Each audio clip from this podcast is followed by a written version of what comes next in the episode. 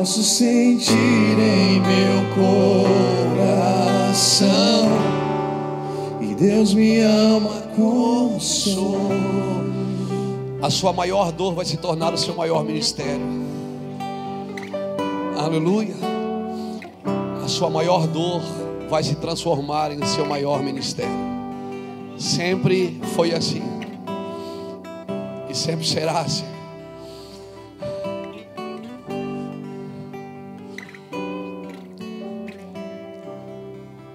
Uma lagarta, ela não nasceu para ser lagarta. Ela nasceu para ser borboleta.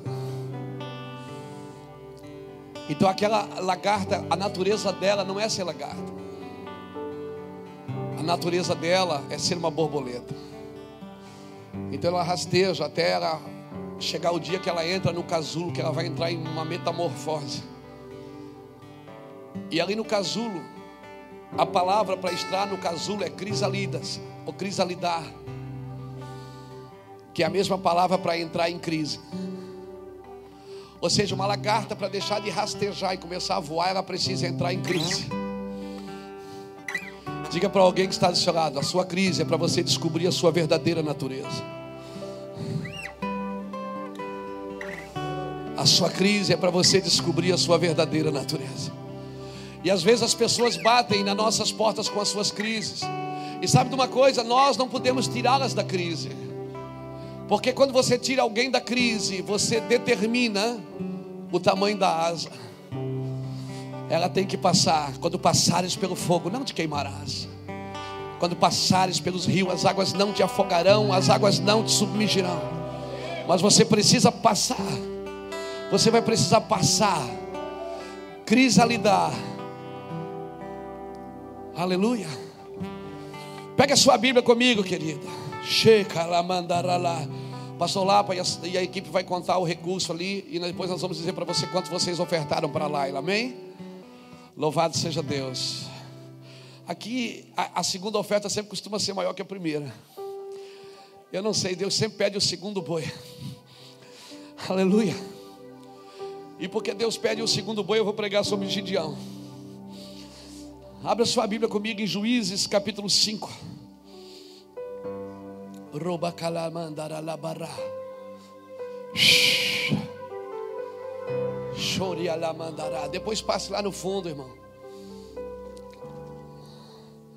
Ajude o Daniel com esse propósito, com esse projeto. É um projeto maravilhoso. Às vezes a gente tem que sentir a dor em casa para sentir o que os outros estão sentindo. Mas eu vou dizer uma coisa para você: Deus só dá filhos especiais para pessoas especiais. E está aí um filho que você não vai ter que lutar para levar para a eternidade, porque eles não errarão o reino dos céus. Aleluia. Louvado seja Deus. Juízes capítulo 5. Me dá de presente a sua atenção. São 11 e 25 nós vamos até uma hora da tarde. Amém? Você me segura aí até uma hora da tarde? Então vamos. Se a mensagem acabar antes do horário, eu termino, amém? Juízes 5, 32. Algumas Bíblias não têm 32, então é o final do 31. É um erro de tradução. Tem uma tradução que resolveu fazer mais um versículo, teve uma tradução que não. Então, quem aqui tem 32 aí na Bíblia? Quem não tem 32? Então é o final do 31, amém? Juízes 5, 32 ou final do 31? Você pensou que algum dia você ouviria isso da igreja? Não. Diz assim: E a terra teve sossego por 40 anos. E a terra teve sossego por 40 anos. Capítulo 6. Porém, os filhos de Israel fizeram o que era mal aos olhos do Senhor, e o Senhor os entregou nas mãos dos midianitas por sete anos. Prevalecendo o poder dos midianitas contra Israel, fizeram os filhos de Israel para si por causa dos midianitas, as covas que estão nos montes e as cavernas e as fortalezas. Sempre que Israel semeava, subiam contra ele os midianitas, os amalequitas e também os filhos do Oriente. Contra eles se acampavam e destruíam o produto da terra até chegarem a Gaza e não deixavam mantimento em Israel, nem ovelhas, nem bois, nem jumentos.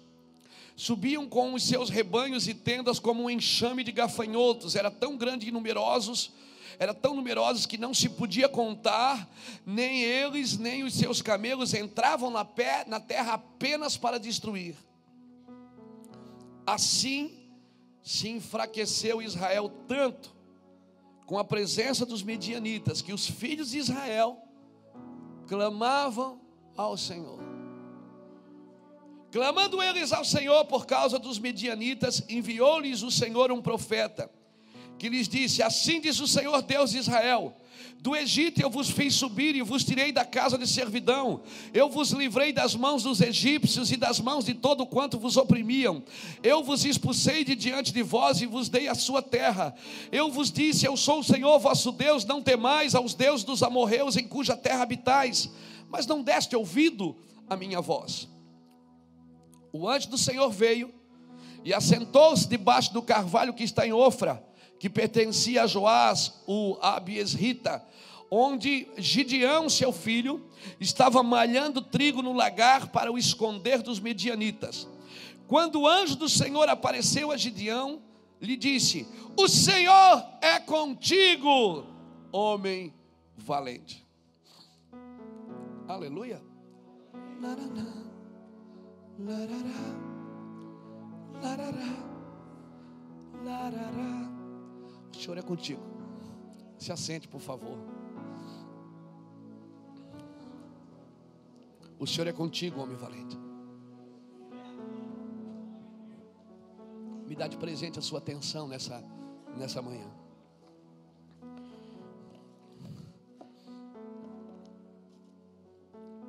Quando eu estive em Telemaco Borba na semana, uns 15, 20 dias atrás, ministrando, eu escutei uma frase lá muito interessante que diz assim: Deus faz tudo novo de novo.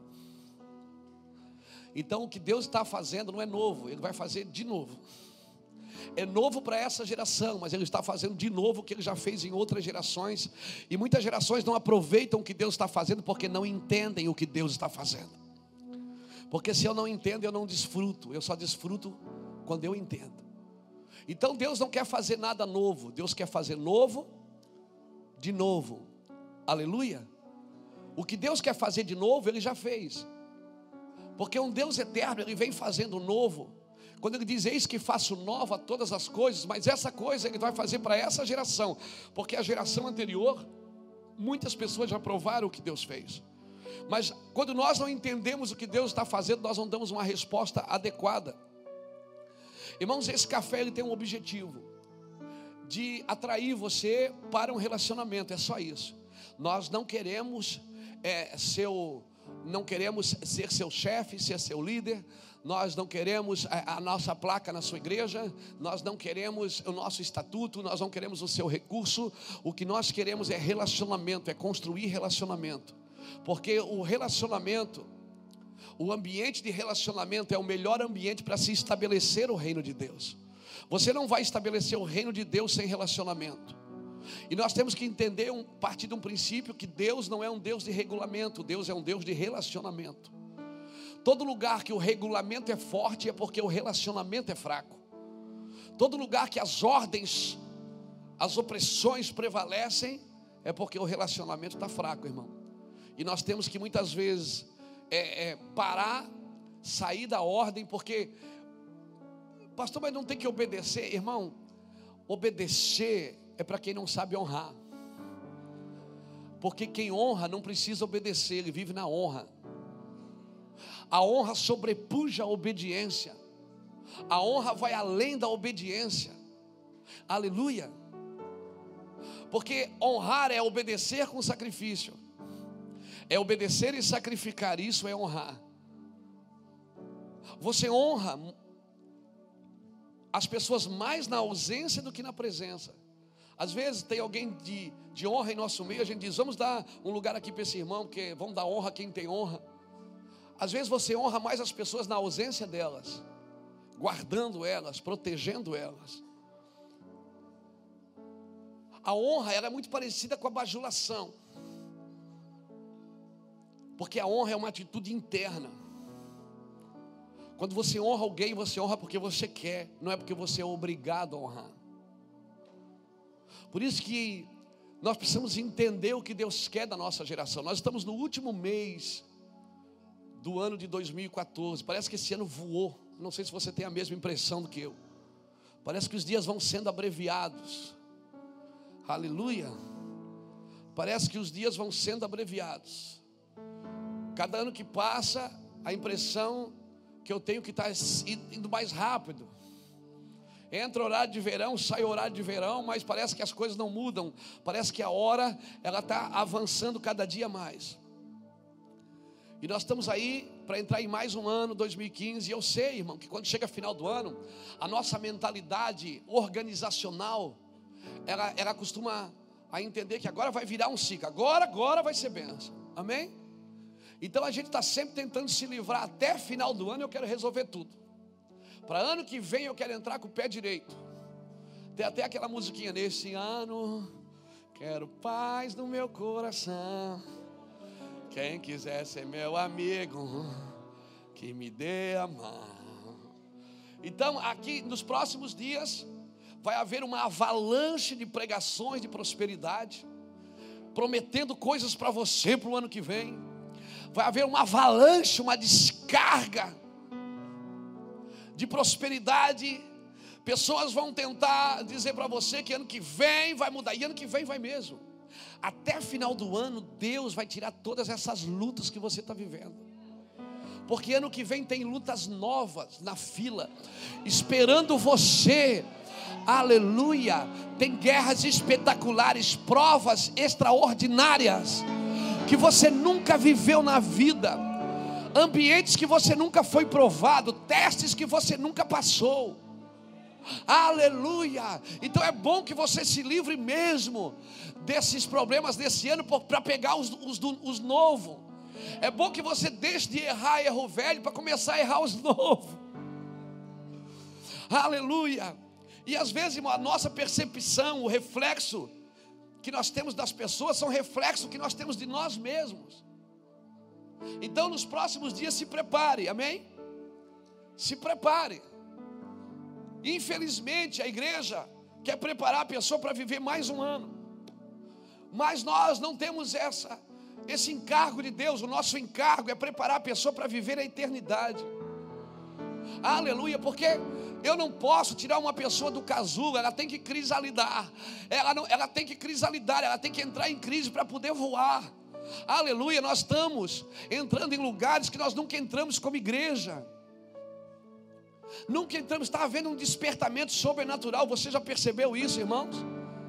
E, e, e nós temos que estar preocupados com isso.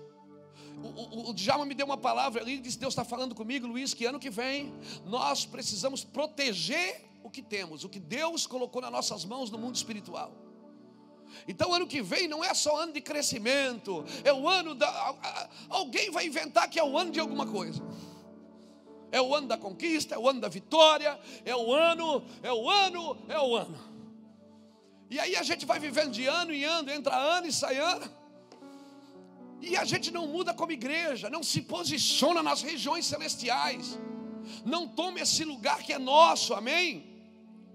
Aleluia. A gente vai esquecendo daquilo que Tim, como é que é o nome do cara? Tim Keller.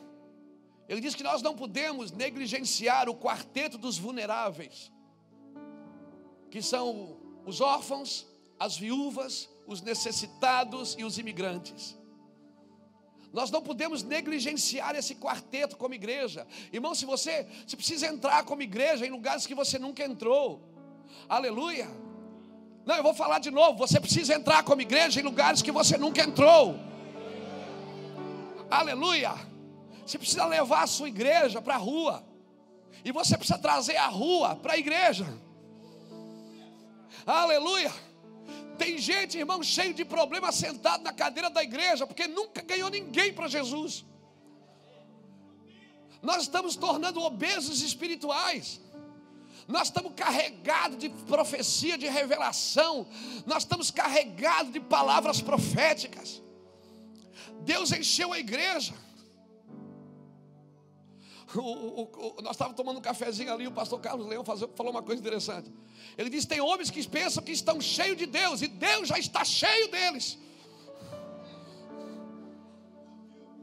Tem homens que pensam que estão cheios de Deus e Deus já está cheio, cheio de estratégia, irmão, cheio de coisa. Nós temos uma ganância de querer é, é, fazer com que a igreja cresça, irmão. Se é você que faz a igreja crescer, é você que tem que alimentá-la. Mas se você deixa o Espírito Santo fazer, é o Espírito Santo que vai alimentá-la. E um líder eficaz, um líder eficaz, não, não, não. Um líder eficaz, a ausência dele não atrapalha a visão dele. Porque Jesus dizia o que para os discípulos: convém que eu vá. Jesus foi e a igreja não acabou.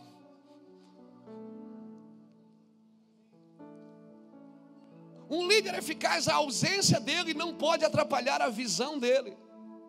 Porque se a sua visão só funciona quando você está significa que você não transferiu o seu coração para ninguém.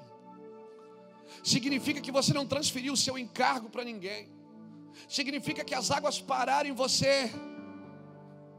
E você não é uma represa, você é um rio, tem que correr, irmão. Todo ano tem que correr uma água nova, mas não é, não é para ministrar paliativos para a alma, não é para me ter uma nova mensagem para segurar as pessoas na igreja. Não, não, não, não. Se eu, a forma que eu ganho uma pessoa é a forma que eu tenho que alimentá-la para o resto da vida. Se eu ganho com promessas, toda semana eu tenho que fazer uma promessa nova. Se eu ganho com coisas ungidas, toda semana eu tenho que trazer algo ungido. Se eu ganho com eventos, eu tenho que ter um evento toda semana.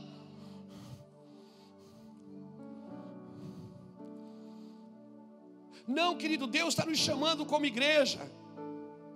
Esses dias eu escrevi uma coisa no, no Twitter, até, até me bateram bastante, mas eu tô, estou tô calejado já de apoiar. Eu escrevi que a igreja evangélica tem envergonhado a igreja de Cristo. Às vezes a igreja evangélica, ela tem envergonhado a igreja de Cristo. Porque, irmãos, eu vou falar de novo. A Bíblia não me chama de evangélico nenhuma vez, ela me chama de filho. Eu sou filho de Deus.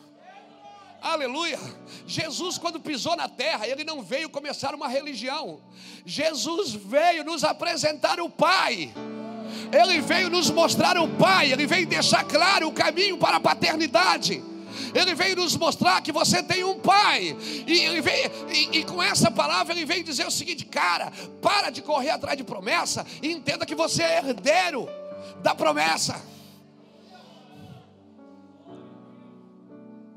Então, ano que vem, irmão, não entra nesse lugar de novo. As nossas mensagens daqui por diante, irmãos, esses dias, eu sinto assim no meu espírito. Até nós escrevemos com a ajuda do pastor Jacques, pastor Jacques, que tem essa graça de pegar o que a gente fala e deixar bonito no, escrito. Que eu falo meio assim, meio peixeirês, né? Do verbo substitutivo do pretérito imperfeito. E o Jacques pega o que a gente fala e ele deixa tão lindo que as pessoas dizem: Meu Deus, pastor Luiz é um homem muito inteligente. É uma coisa tremenda. Mas nós temos que entrar numa responsabilidade coletiva, numa compaixão plural, num lugar em Deus aonde toda a igreja sinta. E eu vou dizer uma coisa, Jacques. A palavra desse informativo, sabe onde eu senti ela essa semana? Lá no velório da Helena. Eu senti essa palavra fluindo no meu espírito lá no velório da Helena. Quando eu vi toda a igreja, duas horas da manhã, era tanto carro que quase parou a rua. Eu vi a igreja em peso, duas horas da manhã, abraçando um casal, chorando com eles, dizendo: Nós estamos aqui. Eu digo: Deus, obrigado. Às vezes Deus tem que tirar alguém da terra para mostrar o seu verdadeiro propósito como igreja. Lá naquele velório eu entendi quando Eclesiastes capítulo 7 diz que é melhor estar na casa de luto do que na casa de festa, porque na casa de luto o homem pondera o seu coração. E eu me senti ali, eu me senti pastor. Eu me senti pastor naquele velório. Eu me senti pastor, abraçado, amando aquelas pessoas, chorando com a dor daquele pai Dizia Deus, por quê? Ele dizia, pastor, por que Deus levou minha menina? Eu digo, eu não sei. Eu gostaria de ter uma palavra. Eu gostaria de ter uma palavra, então eu tenho uma palavra. Lembra-te do teu Criador, nos dias da tua mocidade, antes que venham os dias maus, a qual tu dirás nele: não tenho contentamento. Salomão escreveu três livros. Ele escreveu um livro quando ele estava na flor da idade, apaixonado, viu uma morena passar e disse: Uau, che cantarabará. Quando ele viu ela passar, ele disse: É minha. Então ele escreve um livro, o Cântico dos Cânticos, quando ele está na flor da idade. E quando ele é novo, apaixonado por aquela mulher. E aí então Salomão começa a escrever esse livro o livro de Cântico dos Cânticos. Só que depois, Salomão não para aí. Salomão escreve provérbios. Quando ele está na maturidade, um homem sábio que agora tem uma aliança com Deus. Um homem que Deus começa a encher de sabedoria. Um homem que nações vêm ouvi-lo. Pessoas ficam estarrecidas com o que ele mostra. Pessoas vêm e ficam assim, cara, o que, que é isso no seu ministério? Mas no final da vida ele escreve Eclesiastes. E o recado dele para nós é: lembra-te do Criador, nos dias da mocidade, antes que venham os dias maus, a qual tu dirás nele: não tenho contentamento. E ele coloca o nome nesses dias, dias maus. Ele diz que os dias maus, pastor, que dias são esses? Os dias que você não quer viver, que você acha que nunca vai acontecer na sua casa que você acha que o seu ministério está isento desses dias maus. Não, irmãos, nós precisamos aprender a viver nos dias maus.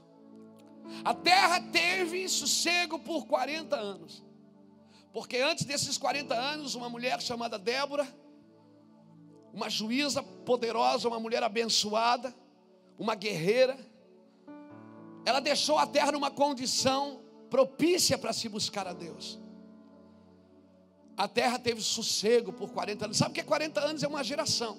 Uma geração inteira não teve problemas. Uma geração inteira não teve problemas. Sabe o que é o cara acordar de manhã não ter guerra? Sabe o que ele acordar de manhã não ter ninguém na sua terra, ele plantar e colher, usufruir do que colheu, ser abençoado? Mas a Bíblia ela não termina aqui. Ela diz que a terra teve sossego por 40 anos. Mas os filhos de Israel não buscaram ao Senhor. Por que, irmão, que a gente precisa entrar numa crise para buscar a Deus? Porque nós não crescemos de crise em crise, nós crescemos de glória em glória. Será que nós temos que entrar num problema para depois buscar Deus? Esse dia eu até ouvi alguém falar para mim uma coisa muito engraçada. Ele disse: Ah, Luiz Hermínio, mas você tem um testemunho forte, né? Eu não, eu não tive, eu nunca fui viciado em droga.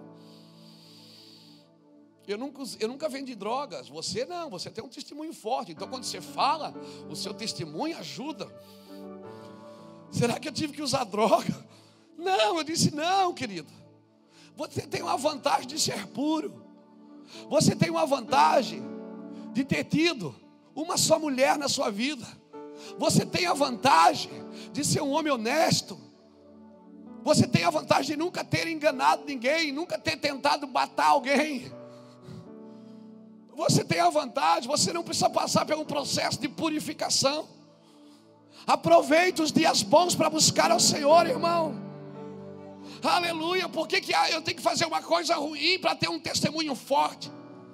Não, o seu testemunho forte é você ser puro é você nunca ter provado lá fora o pecado. você honrar pai e mãe, você honrar sua liderança, você servir. Não, você não tem que ter um testemunho forte. Você não sabe o que é 19 anos depois ainda sonhar com drogas. Você não sabe o que é 19, 20 anos depois. Pessoas entrarem aqui na igreja, na mesma cidade que você foi um traficante, e aceitarem Jesus e você se lembra delas.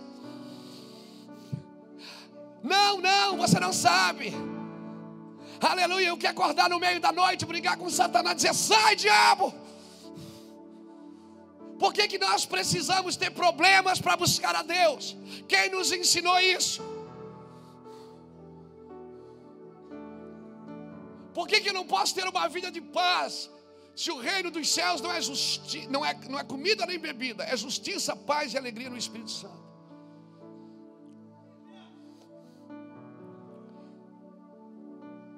Então, querido, eles não buscaram o Senhor. Sabe o que Deus fez? Deus os entregou na mão dos medianitas. Os medianitas eram um povo endemoniado. Eles vinham só na hora da colheita. Porque na colheita tinha festa, toda colheita tinha festa. Colheita era sinônimo de festa. Se fossem uvas, então, então era melhor ainda, porque eles botavam as uvas nos lagares, e eles pisavam as uvas para fazer o vinho, e colocavam uma música e ficavam lá pisando o vinho e dançando. Era colheita era sinônimo de festa. Então, por que, que ele estava malhando? Por que, que ele estava escondendo trigo no lagar? Ou seja, aquele lugar não tinha mais festa. Os medianitas vinham na hora da colheita. Os medianitas são aqueles demônios que eles não conseguem você tirar você da bênção. Então eles tentam tirar a alegria da vitória. Eles não podem impedir você de colher, mas você colhe e não desfruta. Seu ministério está bem, você está crescendo, mas você não tem alegria e prazer. Aí você diz, por que, que eu estou assim? Está tudo dando, dando, dando certo. Porque os medianitas estão tentando roubar sua alegria. Você não tem mais alegria nas coisas pequenas, nas coisas simples do Evangelho. Tudo tem que ser muito grande e muito perfeito para você se realmente alegrar. A gente perde, irmãos, e às vezes a gente precisa ir num velório para se sentir gente. Não é pecado ser gente, irmão. Não é pecado você ser um homem e uma mulher de Deus, amém, querido? Não é pecado você ser gente, pecado é você tentar ser Deus diante das pessoas. Ser tu homem, seja um homem, seja homem com seus defeitos, com as suas qualidades, com os seus problemas, com as suas dificuldades, seja homem. Não é pecado ser homem. E aí, Deus envia, os, Deus envia, Deus permite que os medianitas, os amalequitas, entram na terra e agora eles perderam os 40 anos de provisão. E agora sabe o que acontece com eles? Eles estão fazendo cavernas, fortalezas, se escondendo, escondendo a colheita. Ou seja, ele tem, mas não pode desfrutar. Você sabe que é você ter uma coisa e não poder desfrutar dela? Você tem um ministério, mas é um peso na sua vida, você não desfruta, você não se alegra, não se diverte servindo a Cristo. Tudo é um peso, tudo que você vai fazer é um peso. Chega domingo na hora de ir para a igreja, ai, tem que ir, né? Você não tem a alegria da colheita. E aí a Bíblia diz que quando o povo começou a ter problema, o que, é que eles fizeram? Eles fizeram o quê? Eles foram buscar o Senhor. Por que, que eles não buscaram o Senhor antes, irmão? Por que, que eles não buscaram o Senhor quando estava tudo bem?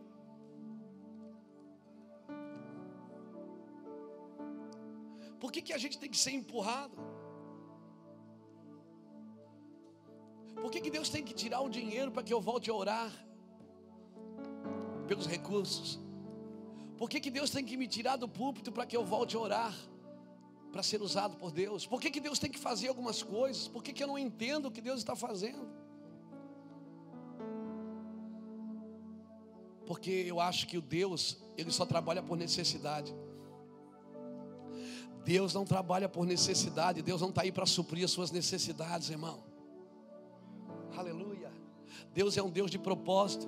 Toda vez que Deus tem que trabalhar por alguém na necessidade é porque a pessoa perdeu o propósito ou ela está sendo preparada por Deus para o propósito. Das duas, uma. Quando Deus tem que suprir necessidades, é porque ou eu estou sendo preparado para um grande propósito, ou eu perdi o propósito. E aí, o que acontece? Deus levanta um profeta.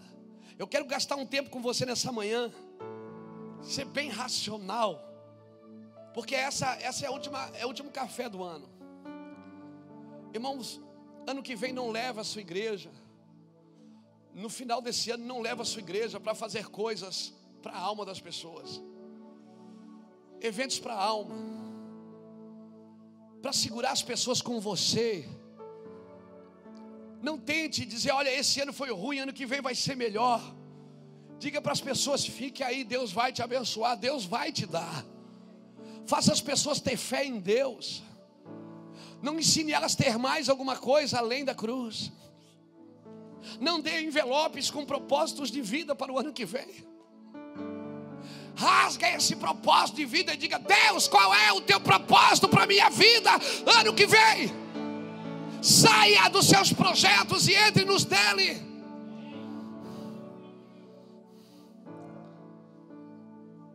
Eu tenho um propósito de vida para o ano que vem: morrer mais, orar mais, chorar mais, jejuar mais.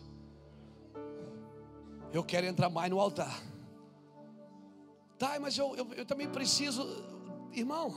É impossível você andar na intensidade com Deus e não ser abençoado. É impossível você andar uma vida intensa com Deus e você não ser abençoado. É impossível, aleluia. Diga comigo, o homem que Deus usa. O homem que Deus usa. Primeiro ele precisa ser profetizado. Deus não mandou Gideão primeiro, primeiro ele mandou um profeta. Todo homem, toda mulher que Deus vai usar é porque ele vai ser profetizado. Eu estou aqui hoje porque eu fui profetizado. Aleluia. Eu estou aqui hoje porque eu fui profetizado, irmão. Alguém profetizou na minha vida. E o profeta, ele vem para. Por que, que Deus mandou o profeta primeiro? Para identificar o problema. Porque Deus vai tirar você desse lugar, desse problema. Mas primeiro Ele vai dizer por que você está aí. Antes de mandar o apóstolo, veio o profeta. Por isso que o fundamento da igreja é de apóstolos e profetas. Porque o profeta sempre vem para corrigir o curso. E por que, que o profeta vem para corrigir o curso? Porque quando Deus manda profetas para prevenir o curso, a gente não obedece. Então Deus tem que depois mandar a segunda leva, que é para corrigir. Se a gente ouvisse os profetas de prevenção, nós não precisávamos ouvir os profetas de correção. Aleluia! Se a gente conseguisse introduzir a Bíblia nas escolas, não precisava levar os presídios. Se a gente conseguisse trabalhar na prevenção, nós não precisaríamos trabalhar na correção. Mas quando um profeta vem e diz: Olha, o Senhor está dizendo assim, vamos andar em santidade, vamos orar, vamos buscar Deus, vamos fazer isso, vamos fazer aquilo, e a gente vai levando, vai levando, e vai levando, e blum. Aí depois Deus tem que mandar a segunda leva, os, aqueles que vão trazer a correção, diz: Olha, vocês estão nessa situação por causa disso, disso, disso e daquilo. Então diga para a pessoa que está do Você está aqui porque você foi profetizado. Você foi profetizado, alguém foi profetizado, alguém trouxe você aqui em oração, alguém trouxe você para o altar de Deus em oração, em jejum. Você está aqui porque alguém liberou palavras sobre a sua vida e profetizou. Alguém disse: Deus levanta ele, usa ele, Deus pega ele, Deus faz alguma coisa na vida dele. Nenhum homem vai ser usado sem antes ser profetizado. Aleluia. Você está aqui porque você está debaixo de palavra profética. Aleluia. Você precisa descobrir o que foi profetizado sobre você para entrar nesse lugar. Aleluia. Você precisa entender o que foi profetizado sobre você. Agora, o problema não é a falta de profecia. Nós nunca tivemos um ambiente com tanta profecia. Não, nós, irmãos, as crianças estão profetizando.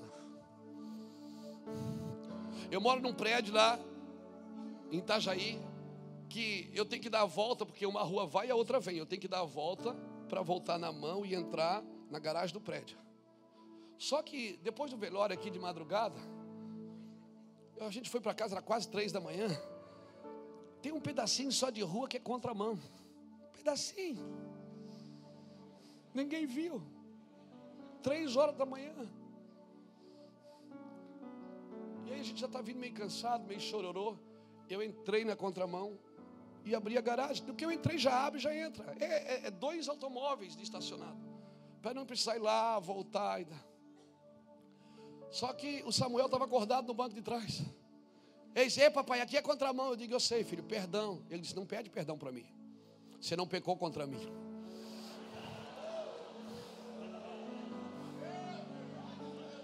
Três horas da manhã, disse, vai dormir, Samuel. É, mas é verdade. Diz, cala a boca, Samuel.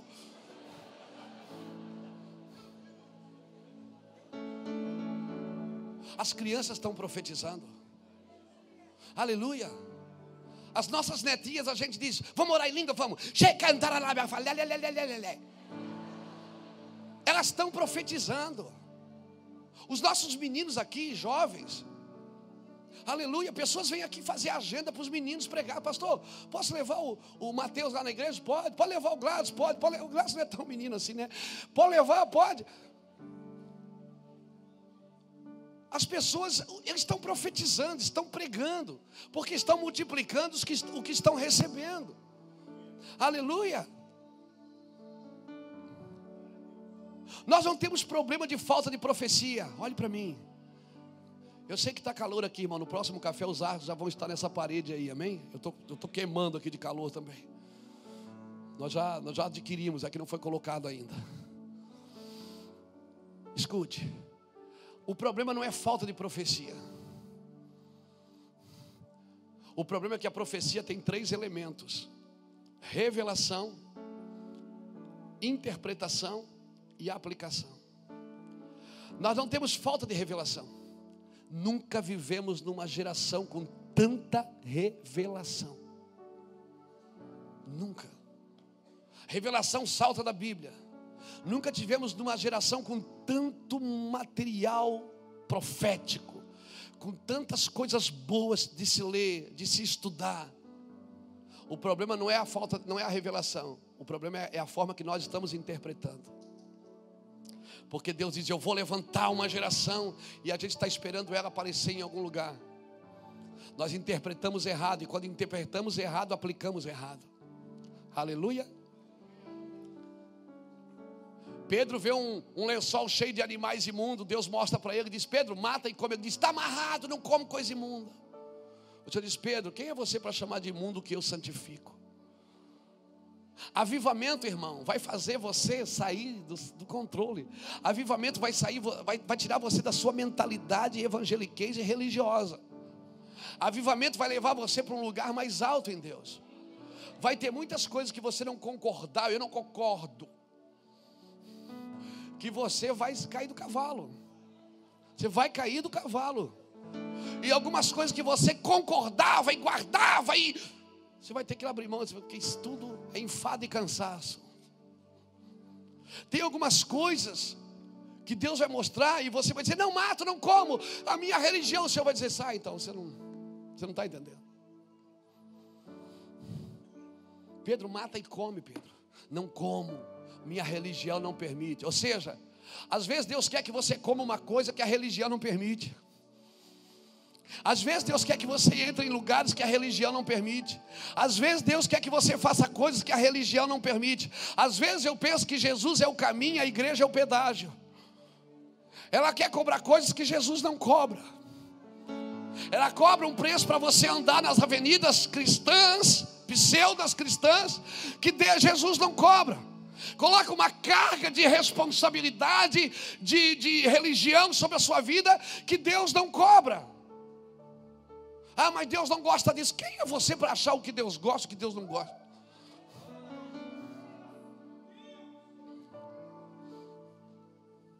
Se olha para a genealogia de Jesus, tem uma Tamar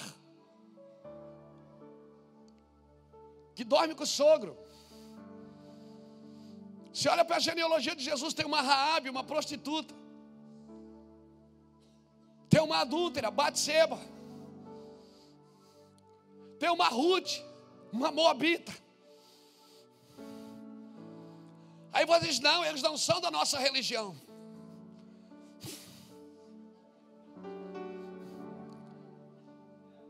O problema é que você gasta mais energia para guardar a sua religião do que para guardar os princípios elementares do cristianismo. Jesus não veio começar uma religião, ele veio nos apresentar o Pai. Então eu posso sair por aí fazendo baderna? Não. Eu estou dizendo que a revelação ela tem uma interpretação que tem uma aplicação. Se você revela você tem que interpretar. Se você interpreta, aí Deus diz assim: quem aqui foi profetizado? Quem aqui foi profetizado? Quem aqui que foi profetizado? Aí você diz: não, cara, Deus vai me usar, porque eu fui profetizado. E o Senhor profetiza, Ele mandou o profeta na frente para salvar a nação. O profeta vai e libera uma palavra sobre a nação. E está todo mundo esperando que Deus vai levantar o X-Men, vai levantar o, o, o, o cara Aí tem um Zé Mané lá, malhando trigo no lagar, escondendo os medianitas da família mais pobre, da tribo mais pobre, o menor da casa de seu pai. E Deus diz: Eu sou contigo, homem valente. Nem ele acredita, ele diz: É eu?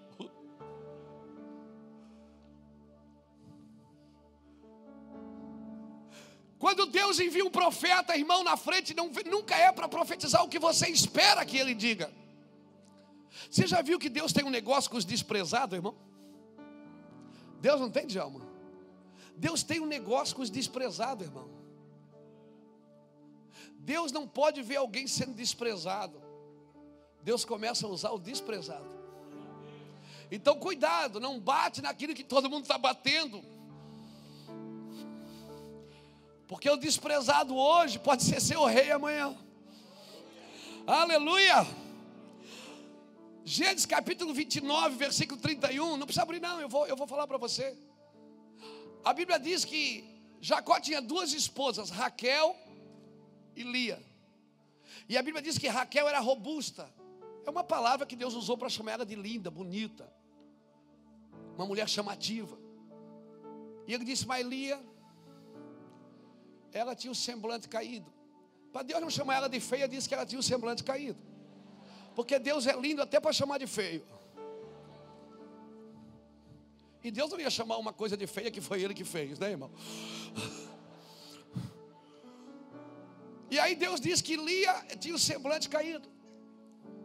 Mas a Bíblia diz em Gênesis 29, 31 que quando Deus percebeu que Jacó amava Raquel e desprezava Lia, Raquel simplesmente desprezava a feinha. A Bíblia diz que Deus abriu a madre de Lia e Lia começou a gerar filhos. Diga para o irmão que está do seu lado: Você é feinho, mas Deus vai te usar. Diga para ele, seu feio. Diga para ele, diga, diga, diga. Você é feinho, mas Deus vai te dar filhos espirituais. Você vai gerar para a glória de Deus. Aleluia! Você que foi desprezado, Deus vai gerar filhos com você. Deus abre a madre do desprezado, irmão. Aí, e para que, que ela, ela, ela ela começou a gerar filhos. E ela gerou seis filhos da tribo de Jacó. Ela gerou Rubem, Simeão, Levi, Judá, Issacar, Zebulon. E ainda gerou Diná. De contrapeso. Gerou seis filhos da tribo. Gerou Issacar, homens entendidos na ciência. Gerou Judá, a descendência de Jesus. Gerou aquela que seria a tribo levítica Gerou Rubem, o primogênito. Irmão, Deus tem um negócio com os desprezados. Por isso, não despreze os desprezados. Não despreze os feios.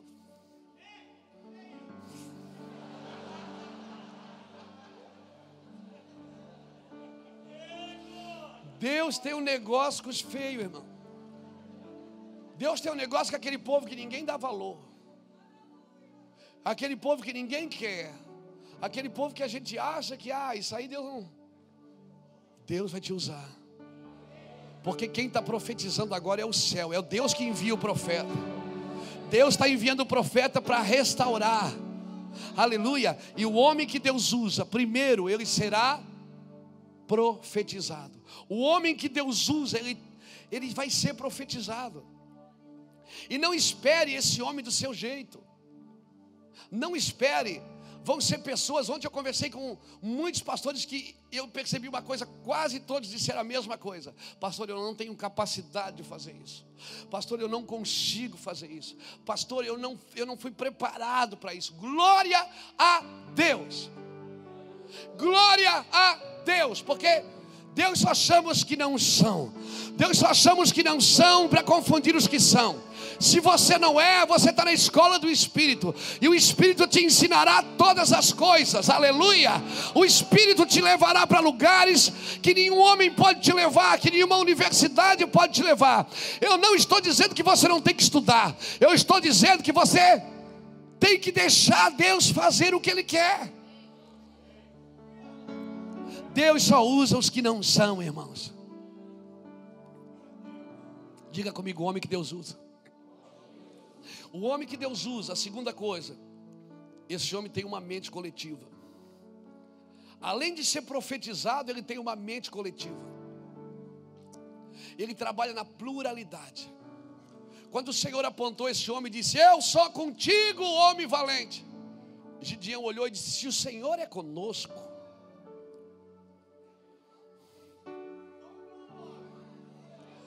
Deus não falou só conosco, Ele disse: Eu sou contigo. Mas o homem que guerreia, ele não guerreia só pelo trigo dele, só pela igreja dele, só pela cidade dele, só pelo ministério dele. Deus fala contigo e ele diz conosco. Ele, sabe, que ele, sabe quando ele respondeu conosco, sabe o que ele estava dizendo? Ele estava dizendo: essa guerra não é só minha, Deus, é do meu povo. Eu não estou nesse negócio aqui só por causa da minha igreja, não do meu ministério, eu estou aqui por causa do meu povo. O Senhor disse: Eu sou contigo. Eu gosto de homem assim, irmão, que tem uma mentalidade plural. Deus faz uma proposta indecente para Moisés. Deus diz: Moisés, vou matar esse povo, vou fazer o um ministério só com você. Vou acabar com esse povo. Esse povo não presta. Moisés diz: Deus não fala isso. Deus não fala isso, Deus. Deus diz: Vamos, Moisés, vamos acabar com esse povo. Vou matar tudo, vou acabar com tudo, destruir tudo. E é o seguinte: vão começar só você e eu. Vou começar de novo. Moisés disse: Não, Deus, é o teu povo. E Deus dizia: Não, não, é, é o teu povo. Ninguém queria o povo. Um empurrava para o outro: O povo é teu, o povo é teu. E Moisés começa a dizer para Deus: Não, Deus, não fala isso, Deus. Arrepende-te do que tu disseste. Está na Bíblia. Não sou eu que estou dizendo. Irmão, Deus aceitou Jesus e ficou bonzinho. Está na Bíblia. Deus aceitou Jesus naquele dia e ficou bonzinho. Deus disse: Eu vou destruir o povo. Moisés disse: Arrepende-te do que tu disseste, Deus. E sabe o que a Bíblia responde? Então Deus se arrependeu do que havia dito. É esses homens que Deus está procurando, Djalma. Quando Deus diz, eu vou fazer, ele diz, não, Deus não faz. Itajaí do Senhor, nós vamos orar. O Senhor vai libertar os viciados, o Senhor vai libertar as prostitutas. O Senhor, ele diz, tá bom, então eu me arrependo, eu não vou fazer mais.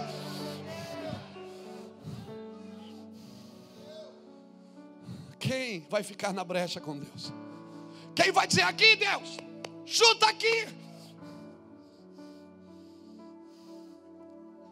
Quem vai para dentro da área e vai dizer: Deus, chuta aqui em minha. Passa para mim.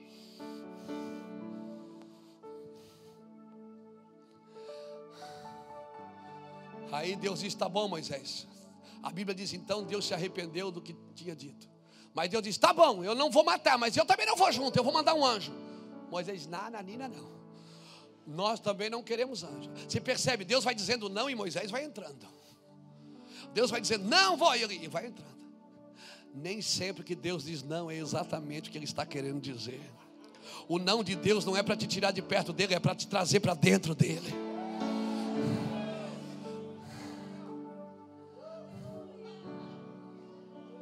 Quando Deus diz não, você diz: Oh Deus, é, é, é que nem seu filho. Seu filho pede, você diz: Não, não pode. Aí ele chega perto: Ah, pai, não. Hum, só hoje então. Vós que, sabe, que sois maus, sabe das boas coisas aos vossos filhos. Imagine o vosso Pai que está nos céus, vos dará o Espírito Santo a quem pedir. Aleluia! Aleluia! Glória a Deus! Moisés é atrevido, irmão. E Deus diz: Não, vou mandar, vou mandar só um anjo. Ele diz: Não, nós queremos o Senhor. Ele diz: Tá bom então a minha presença irá contigo. Ele disse: Se a tua presença não for comigo, não nos faça sair daqui. Mas Deus acabou de falar: Minha presença vai contigo. Mas a presença que Deus falava era uma, era o seu favor.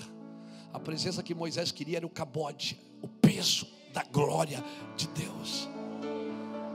Deus disse: A minha presença irá contigo. Moisés olha e disse: Se a tua presença não for comigo, não nos faça sair daqui. Deus ofereceu uma presença, Moisés queria outra. Deus disse: O meu favor irá contigo. E Moisés responde: Eu não quero teu favor, eu quero o teu cabote, o peso da tua glória. E aí Deus disse: Tá bom, eu vou contigo. Aí Moisés entra de novo, então me mostra a tua face.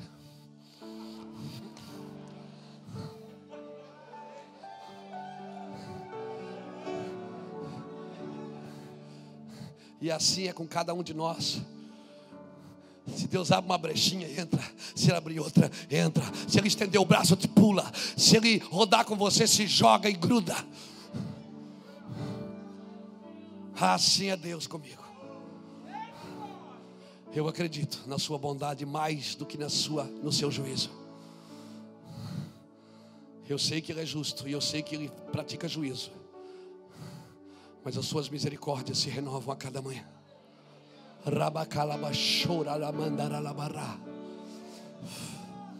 Aí, diga comigo, o homem que Deus usa, ele tem uma mente coletiva. Ele não pensa só nele. Não, não precisa falar isso que eu falando. Mas está gostoso. O homem que Deus usa, ele tem uma mente coletiva. O ministério não é dele. Deixa eu dizer uma coisa para você, pastor. Deus não deu a igreja para os pastores, Ele deu pastores para a igreja. Deus não deu a igreja para os apóstolos. Vamos lá na igreja do Luiz Hermínio, a igreja não é minha, cabeção. Deus não deu igreja para pastores, Ele deu pastores para a igreja. Ele deu pastores, apóstolos, presbíteros, ele deu anciões, ele deu diáconos, ele deu ministros para a igreja, para que todos cheguemos à unidade da fé. A igreja não é sua. E eu vou te falar uma coisa: se a igreja, se você se comporta como se a igreja fosse sua, Deus não pode fazer nada lá. Porque ele só se move naquilo que é dele.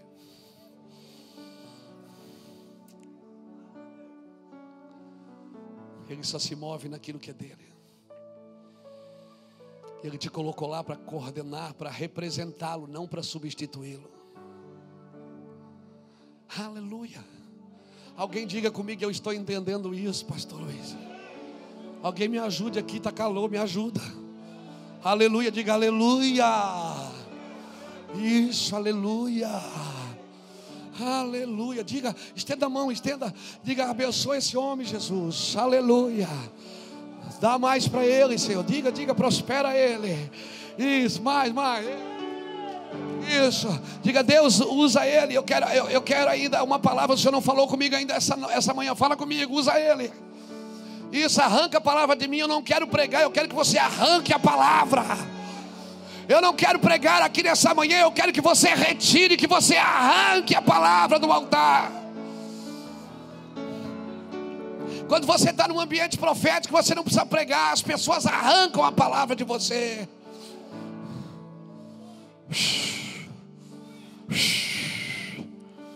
Tem uma mente coletiva. Tudo que Deus falar para você, se Deus te dá dinheiro, não é só seu. Se Deus te dá fama, não é para você, não é só sua. Se Deus te deu um grande ministério, não é seu. Aleluia. Aleluia. Nem os seus filhos são seu, porque os filhos são herança do Senhor.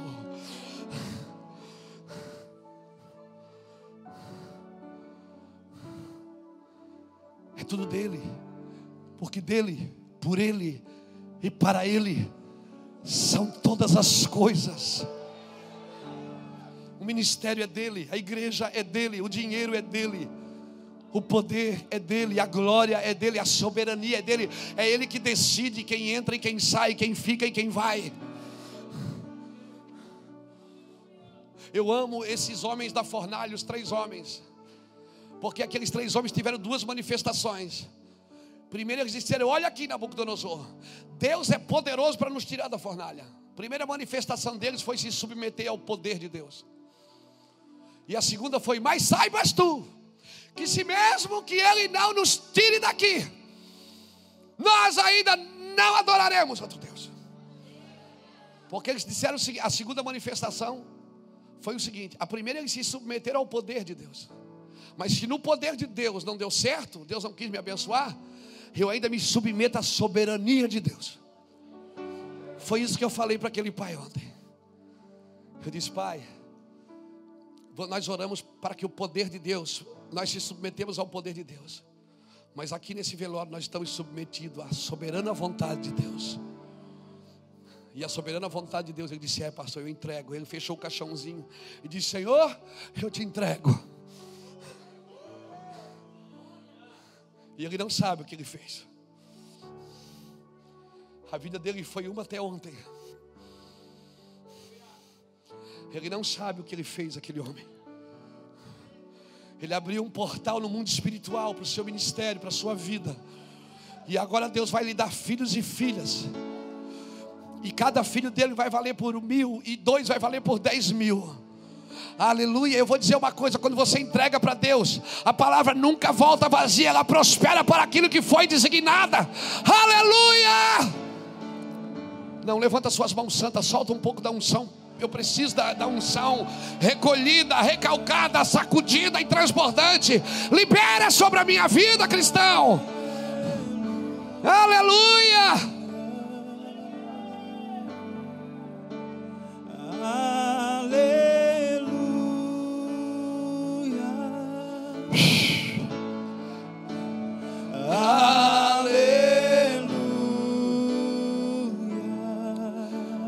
Aí, Bruno, segura aí. Não vou já, o voo foi cancelado. Espera aí, segura aí. Diga comigo, o homem que Deus usa. Ele foi profetizado. Ele tem uma mente coletiva. E o homem que Deus usa, ele aprende primeiro a derrubar os altares da sua casa. Juízes capítulo 6, versículo 12. Deus falou o seguinte: Gideão quando Gideão entendeu que Deus chamou ele, antes de sair para o ministério, Deus disse: pega o segundo boi. Pega esse boi aqui de sete anos. E derruba os altares da casa do teu pai. Os altares que você tem que derrubar primeiro é na sua casa. Você não derruba altares lá fora sem derrubar altares aqui dentro. Não adianta você querer derrubar altar lá nas nações se você não derrubou da sua casa primeiro. Os primeiros altares que você tem que vencer é do seu pai. Agora, isso é maravilhoso. Porque Deus pediu o quê? Um boi de quantos anos? Por que sete anos? Porque Deus tinha entregado os medianitas, eles na mão dos medianitas por por sete anos. Agora, não, não, raciocina isso comigo, Djalma. Deus entregou os israelitas na mão dos medianitas por quantos anos tinha o boi? A oferta tem que ser perfeita. Eu vou te falar uma coisa. Tudo no reino do Espírito tem um preço. Se você não paga, alguém vai ter que remir. Tudo no reino do Espírito tem um preço. Se você não paga agora como pai, seus filhos vão ter que remir. Sabe o que aconteceu? Quando Deus entregou os israelitas na mão dos medianitas, o boi nasceu. E aquele boi ficou escondido por sete anos, porque ele estava escondido. O pai teve a oportunidade de remir a terra muito tempo antes. Mas Deus não vai parar em pais que não têm visão, Deus vai usar os filhos. Se os pais não remirem a terra, Deus vai levantar os filhos da casa do pai e vai dizer: sai da casa do teu pai e vai para uma terra que eu te mostrarei. Depois sabe o que acontece? Me chama de rebelde. Ah, porque as palavras do Luiz Hermínio causam rebeldia. Não, eu estou acordando você, pai. Eu estou dizendo: reme a terra logo. Não esconde a oferta da remissão, não esconde o boi. Se você esconder o boi, teu filho vai ter que remir o que você não remiu.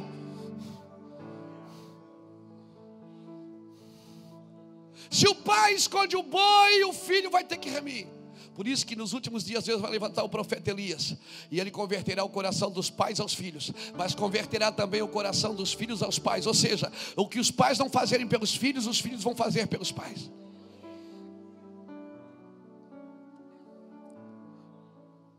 A geração dos nossos pais se desviaram. Hoje Deus está usando os filhos para remir os pais. Quem se lembra do meu pai sentado aqui no altar? Hoje nós estamos remindo a casa dos pais. Porque se os pais não remirem, irmão, os filhos vão ter que fazê-lo. Então vai, pega o segundo boi do teu pai. Pega o segundo boi que é do teu pai, que ele não me deu ainda. Vai lá e mata ele mata ele. Diga o homem que Deus usa. Ele derruba primeiro os altares da sua casa. Aleluia. Quarto, o homem que Deus usa. Ele não dá o que ele quer, ele dá o que Deus está pedindo. Oferta não é o que você quer fazer, é o que Deus está te pedindo. Às vezes Deus está te pedindo uma coisa, você quer fazer outra. Deus está te pedindo para ser empresário, você quer ser pastor. E às vezes Deus está te pedindo para você ser pastor e você quer ser empresário. Pastor, mas se eu for empresário, eu não vou fazer a obra de Deus. Quem te deu a tua empresa?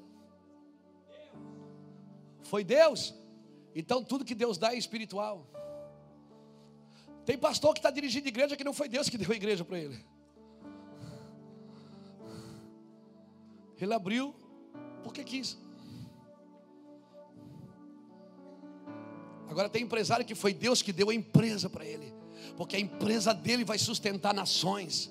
A empresa dele vai enviar missões, vai construir escolas, vai construir asilos, vai levantar missionários no mundo inteiro. Aí você vai chegar na eternidade com a sua igreja, e Deus vai dizer: a Bíblia diz no Salmo 139, verso 16, que no seu livro ele escreveu sobre mim sem que nenhum dos meus dias existisse. Aí Deus vai abrir o livro e vai dizer assim: É, Luiz Hermínio, aqui diz que você deveria. Eu chego lá com as minhas empresas, digo, ó Deus, as minhas empresas. Ele diz: Não, mas aqui no meu livro diz que você seria pastor na África. Não, senhor, mas eu abri uma empresa. O senhor viu quanto eu investia todo mês? Deus diz: Não, mas, mas não está escrito isso no teu propósito.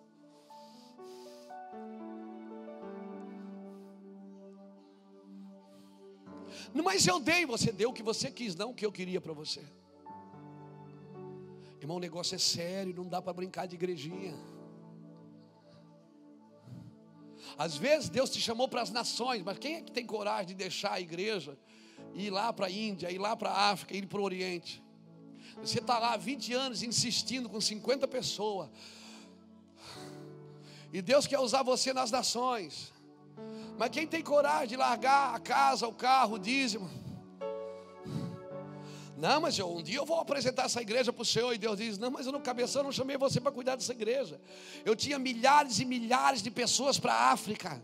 Eu ia, você ia fazer cruzadas para milhões de pessoas e você segurou esses 50 aí. Não, mas eu fiz a tua obra. Não, você fez a sua obra, não a minha. E sabe por que, você está cansado? Porque você faz a sua obra e não a dele. Porque a bênção do Senhor enriquece e não acrescenta dores. Quanto mais eu prego, mais dá vontade de pregar. Quanto mais eu faço, mais dá vontade de fazer. Quanto mais eu vou, mais dá vontade de ir. Oh meu Deus, eu não canso. É um negócio extraordinário. É, mas o senhor pode morrer de cansaço. Se eu morrer, é porque está na hora.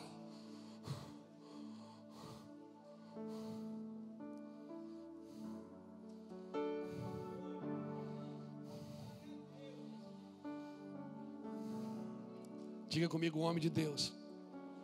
Ele não oferece o que ele quer. Ele oferece o que Deus está pedindo. Outra coisa. Olha aqui. A oferta para Laila deu 10.181 reais. Uhul! Aleluia! Benção!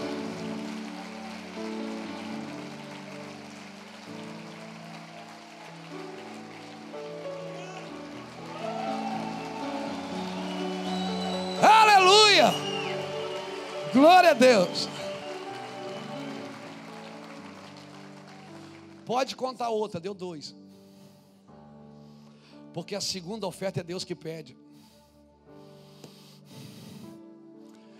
A primeira é você que oferece. A segunda é Deus quem pede. O primeiro boi, Gideão já tinha dado de oferta. Quando ele fez o altar. Deus diz: agora tem o segundo, está escondido, tem sete anos.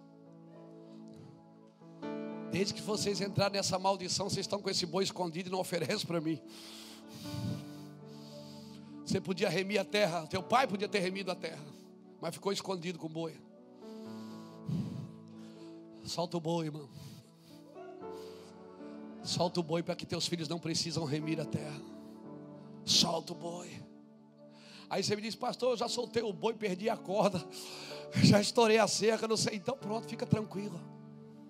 Só entra no rio e deixa as águas te levarem, porque Deus vai te levar. Aleluia. Diga o homem que Deus usa. O homem que Deus usa, ele precisa entender outra coisa. Escute. Aí Gideão diz assim no capítulo 6, versículo 36. Se o Senhor me chamou mesmo para salvar o povo, aleluia, eu creio, eu creio, não estou dizendo que eu não creio, Deus. Mas se foi o Senhor que chamou mesmo, eu vou pegar esse velo de lã e vou botar aqui. E aí eu queria que tudo ficasse seco e o novelo molhado. Aí Deus disse amém. Não, mas eu creio na tua palavra. É só uma prova, Deus. É só uma prova, mas eu creio. Então por que você faz prova? Porque eu sou carnal, Deus. Eu faço prova porque eu, eu não, não acredito. Quando eu recebo uma palavra, eu já ligo logo para a irmã Maria para orar por mim e confirmar. Porque eu preciso ter a confirmação. Confirma, Jeová. Seu incrédulo.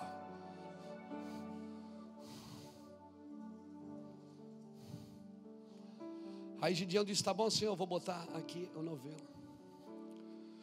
No outro dia, tudo estava seco, não vê-lo molhado. Aí Deus disse: Viu, Gideão? Disse, Senhor, eu, eu acredito, eu não estou dizendo que eu não acredito, mas ó, agora eu queria o contrário. Gideão queria dificultar para Deus. Ele disse: Agora eu quero ver se o é bom mesmo.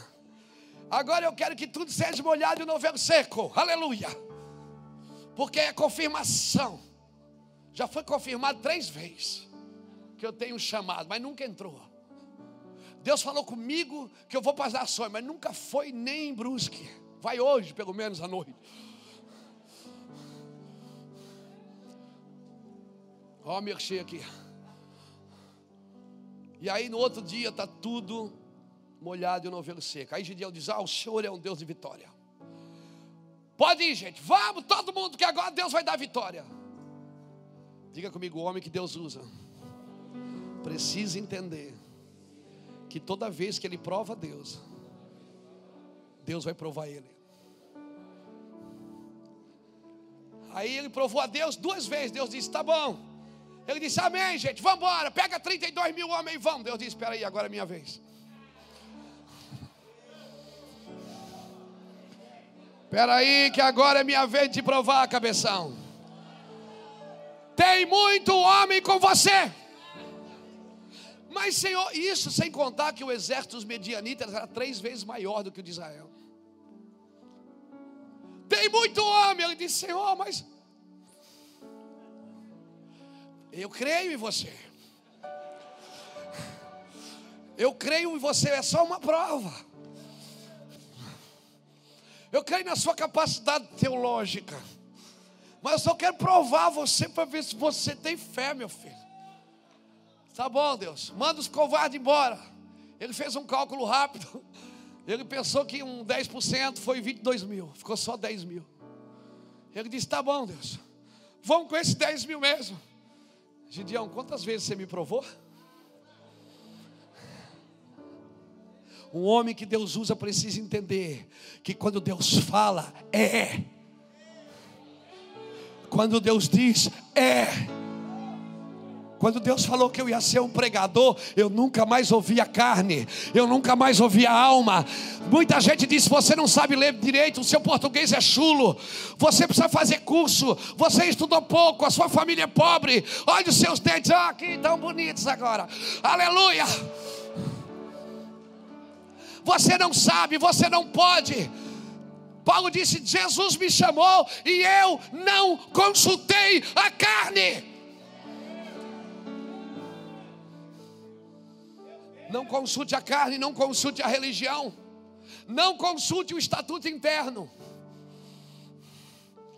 Consulte a Deus. Se Deus, Deus, Deus deu seu negócio comigo, irmão, que quando Ele diz tem que ser na hora. Não dá tempo de fazer reunião. E às vezes eu passo por cima do que eu mesmo organizo. Eu tenho um grupo de governo que às vezes eu faço diz, oh, mas a gente nem falou nem se reuniu. Ah, irmão, desculpa aí. Vamos embora. É, mas a gente precisava se reunir, já está reunido, já foi feito, aleluia. E vamos gastar o dinheiro. Aí diz, ai pastor, tem que cuidar, né? Porque, vamos embora, irmão. Vamos embora.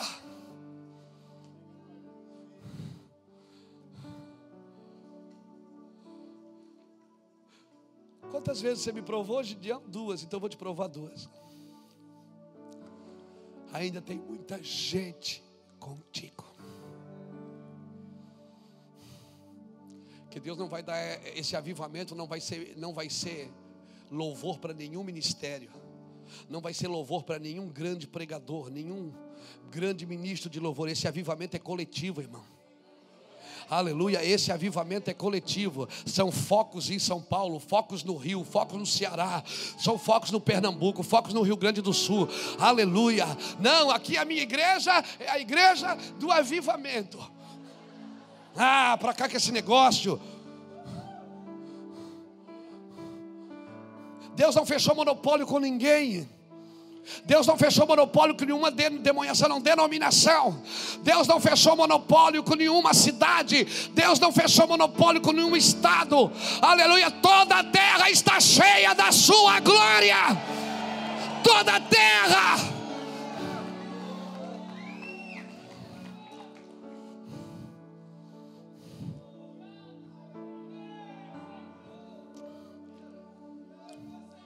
Perde a graça para ver se vem mais algum pastor aqui me ouvir. Perde a graça para ver se alguém pega o carro e vem de longe ouvir. Perde a graça para ver se o povo fica com você. A não ser que foi você que trouxe eles. Pelas suas performances. Aí eles ficam. Mas se foi Deus, cara, quando Deus sai, eles vão junto. Porque Deus leva o seu povo Deus leva o seu povo aonde Ele quer. É Deus que leva seu povo. Faça culto para Deus e Deus traz as pessoas para você. Agora, se você fizer culto para as pessoas, não significa que Deus vai estar lá. Tem muita gente contigo. Sabe qual é o problema de muita gente contigo? É que você não tem tempo para Deus. Sabe de uma coisa que eu tenho descoberto que quanto mais longe eu fico das pessoas, mais eu consigo entendê-las o que elas precisam. Hoje eu consigo servir as pessoas passando menos tempo com elas e passando mais tempo com Deus. Quando eu passo mais tempo com Deus, eu descubro do que as pessoas realmente precisam. E aí é tremendo, Rogério. E aí é tremendo o que Deus faz. Lá na oração, Deus te mostra as pessoas, te mostra como está a igreja, como ela precisa ficar. Um homem de Deus precisa entender que toda vez que ele prova Deus, Deus prova ele. Então, por favor, se hoje ouvires a voz do Senhor, não endureça o seu coração. Vai na hora. Quando Deus falou que eu ia ser um pregador, acabou, irmão. Eu nunca mais consegui fazer outra coisa, eu nunca mais consegui, eu nunca mais saí para arrumar um emprego. Eu rasguei. A primeira eu apresentei, depois eu rasguei a minha carteira de trabalho. Para nunca mais voltar ali. Nós precisamos entender não pode ficar cocheando em dois pensamentos. Se não der certo isso, eu faço aquilo. Não. Você tem que cavar um poço até sair água. Mas não saiu água, pastor. Apareceu pedra. Ele tira a água da rocha, irmão. Você tem que acreditar no que ele disse.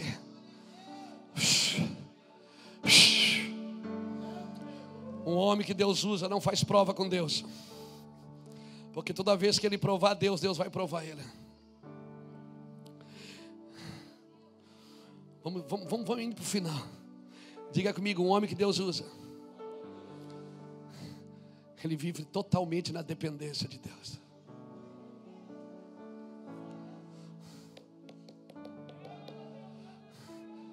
Diga, diga para diga a pessoa que está do seu lado, ainda que as pessoas, você perca as pessoas, desde que você não perca o propósito, a vitória ainda é sua. Pastor, passou um furacão lá, eu estou perdendo as pessoas. Não perca Deus. Às vezes, quer saber, algumas pessoas até que tem que sair mesmo para que Deus volte.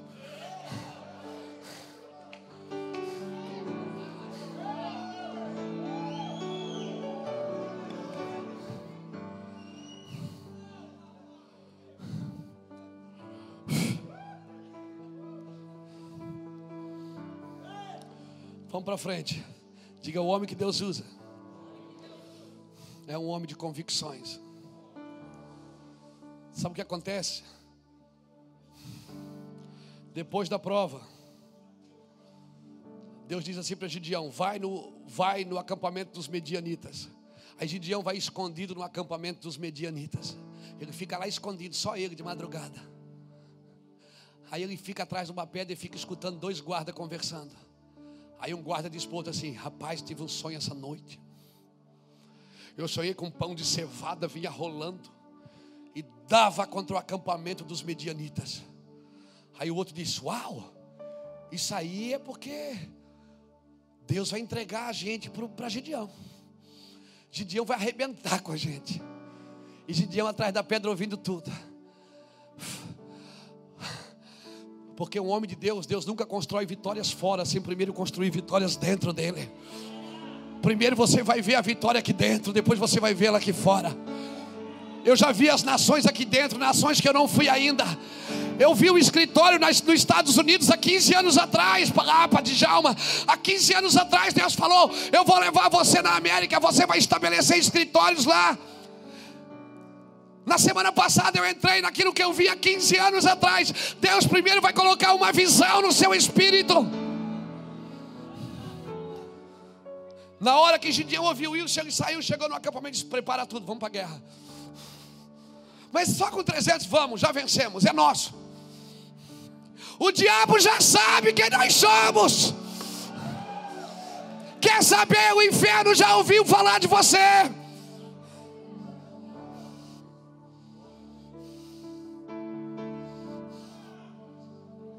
Jesus chega na praia, aquele demônio, o que é que eu tenho contigo, filho de Davi? Vai-te embora. Jesus nunca gastou tempo com demônio. Como é teu nome? Jesus nunca gastou tempo com demônio, ele passava 10 segundos com demônio e 10 horas com Deus.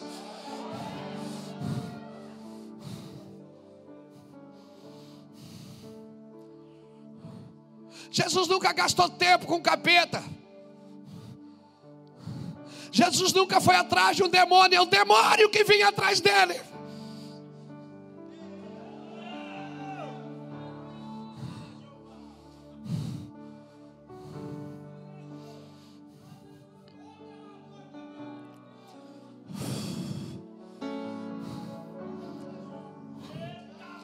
O homem que Deus usa é um homem de convicção. Não adianta você vencer gigantes aqui fora, você tem que vencer aqui dentro. Davi derrubou um gigante aqui fora. Anos depois, um gigante quase derrubou ele aqui dentro. Quase que ele perde o reino porque um gigante que ele alimentou aqui dentro. Derrubou um aqui fora, mas não derrubou o de dentro. Derruba os de fora, mas derruba os de dentro também, irmãos. Um homem que Deus usa é um homem de convicção. Vamos para frente, vamos para frente. Está acabando, está acabando. Jesus está chegando, aleluia. Aí Gideão pega um cântaro, põe uma tocha dentro, espada na outra, não, trombeta na outra. A espada está na bainha, trombeta na outra. Gideão faz três companhias ao redor do acampamento. Ele diz assim: ó, olhe para mim. E como eu fizer, vocês fazem. E vocês vão gritar assim: ó, pela espada do Senhor e pela espada de Gideão. Diga comigo, o homem que Deus usa. Ele grita pela espada do Senhor primeiro. Nunca grite pelo um líder que não grita pela espada do Senhor primeiro. Ele não disse grite pela espada de Gideão, ele disse grite pela espada do Senhor e pela espada de Gideão. Eu só grito por um líder que grita pela espada do Senhor.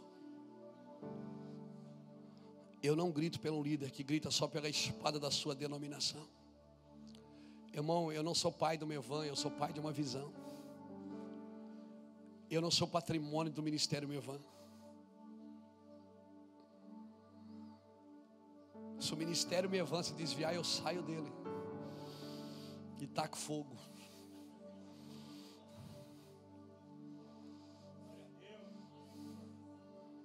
Deus não me deu para o ministério, Ele deu o ministério para mim. O ministério tem que servir a visão de Deus, não eu servir o ministério. A estrutura é para servir a essência, não a essência servir a estrutura. A estrutura é para servir a essência. Outro dia nós falamos mais disso. A Bíblia diz uma coisa em Hebreus capítulo 13, versículo 8, e eu quero fazer você pensar sobre isso. A Bíblia diz assim: Observai os vossos guias.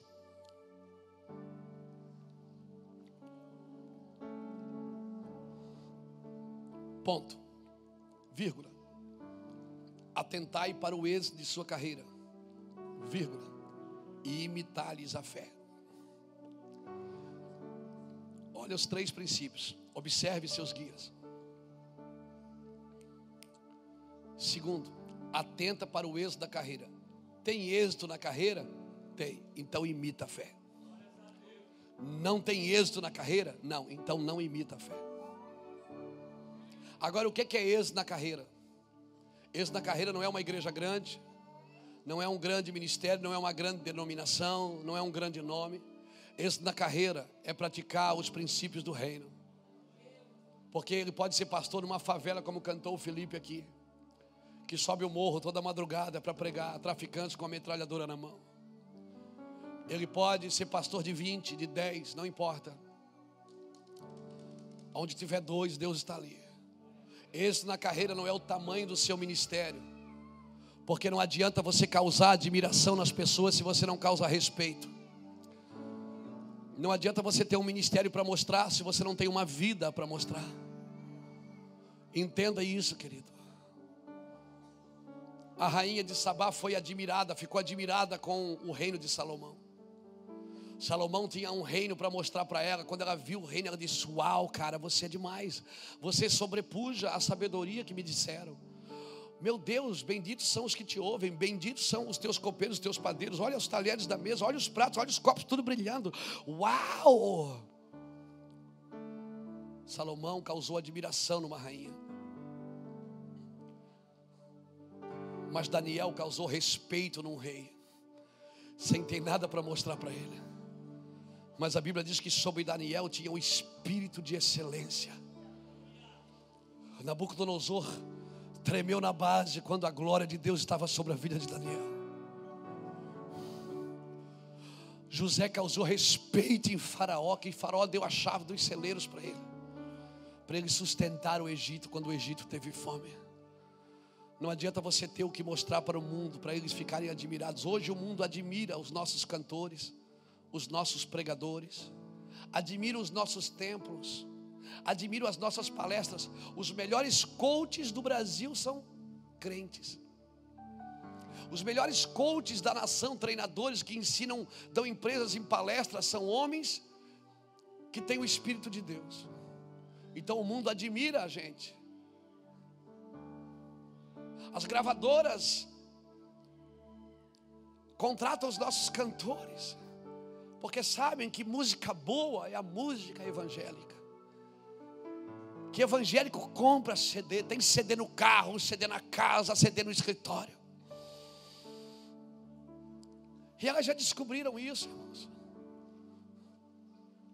Nós causamos admiração no mundo, mas não causamos respeito.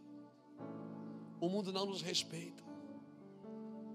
Porque eles conseguem ver a nossa vida aqui fora, mas não conseguem entender o que nós carregamos aqui dentro. Porque as riquezas de fora roubaram o lugar das riquezas de dentro. Então, quando nós mostramos alguma coisa, não conseguimos mostrar a glória de Deus. Mas o homem que Deus usa, ele grita pela espada do Senhor.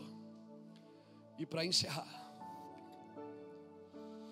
diga comigo: o homem que Deus usa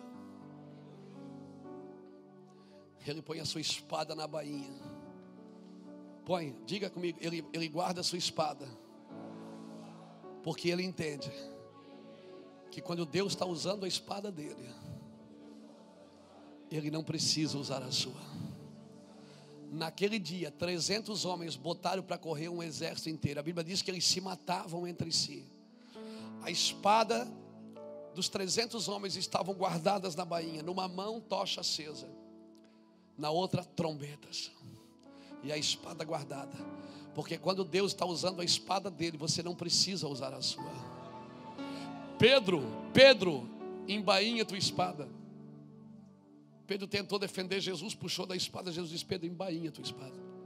Por acaso meu pai não podia mandar miríades de anjo aqui e me tirar daqui? Mas entenda, Pedro, Deus está usando a espada dele. Quando Deus passar a espada nessa nação, você não vai precisar fazer nada, você só vai assistir. Essa manhã, querido, Deus nos trouxe aqui para nos ensinar alguns princípios do homem que Deus usa. O homem que Deus usa, ele deixa Deus usar a sua espada. Profetize para alguém que está perto de você, apenas toque a trombeta e quebra o cântaro. Diga e deixa o que está dentro de você vir para fora. Diga, deixa esse fogo que está aí dentro vir para fora. Deixa esse fogo que está aí dentro vir para fora.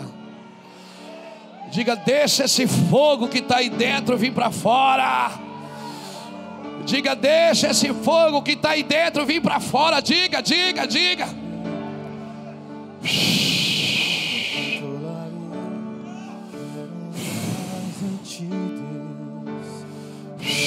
Eu quero orar com você.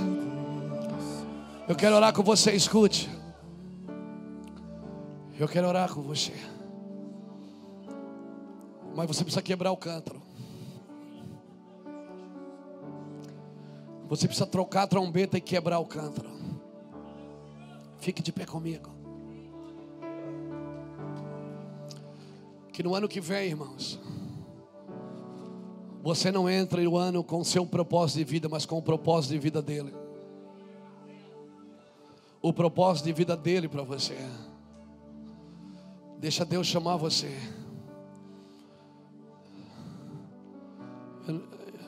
Eu, não chamei você aqui, mas já que você está aqui, venha. Você foi profetizado. Você precisa ter uma mente coletiva. Você precisa destruir os altares da sua casa. Altares que não glorificam a Deus. Você precisa dar o que Deus está pedindo, não o que você quer oferecer. Você precisa parar de tentar fazer prova com Deus para ter convicção. Você precisa ter convicção sem fazer provas. Você precisa deixar Deus construir a vitória dentro de você, antes de construir fora de você. Às vezes as pessoas vêm de longe aqui, como hoje, pessoas de vários estados, de outras nações, vêm aqui no café. Eu me sinto tão pequeno diante de tantos homens e mulheres de Deus. A noite que antecede o café, dificilmente eu durmo. Essa noite eu fui pegar no sono, era 3h40 da manhã. Para acordar às 15 para as 8, tomar um banho e estar aqui com vocês. Porque eu tento provar para Deus que eu não consigo. Há 14 anos nesse café de pastores, eu venho provando para Deus: Deus, eu não consigo. Ele disse, mas eu consigo. Há 14 anos, quando eu estou diante de pastores, em conferências de pastores, em conselhos de pastores, eu digo: Deus, eu estudei pouco, eu sei pouco. Ele disse, mas não é você, sou eu. Toda vez que você tentar provar para Deus que você não pode, Deus vai conseguir provar para você que você não pode mesmo. Mas é Ele quem faz.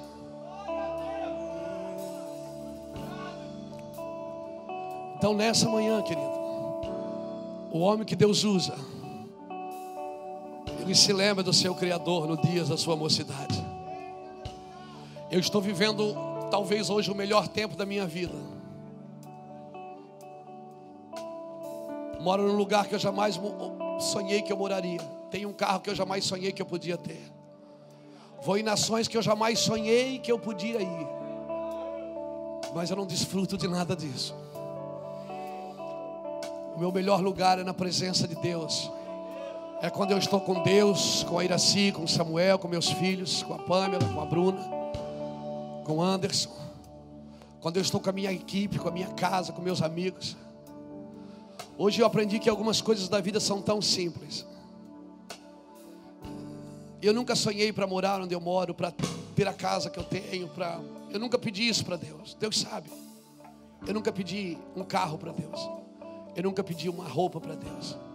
Eu sempre pedi almas. Eu disse: Deus me dá almas.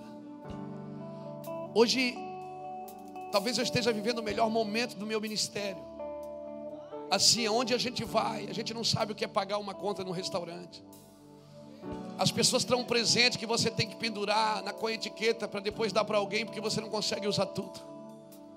Você ganha coisas que você não pode desfrutar, porque não é para você. Eu entendi isso. Tem coisas que passam pelas minhas mãos, mas não são minhas. Isso tudo vem provar uma coisa. Foi isso que Salomão tentou nos ensinar. E é isso que Deus precisa ensinar para a gente todo dia, porque vocês, pregadores do ministério, Deus vai fazer vocês crescer muito.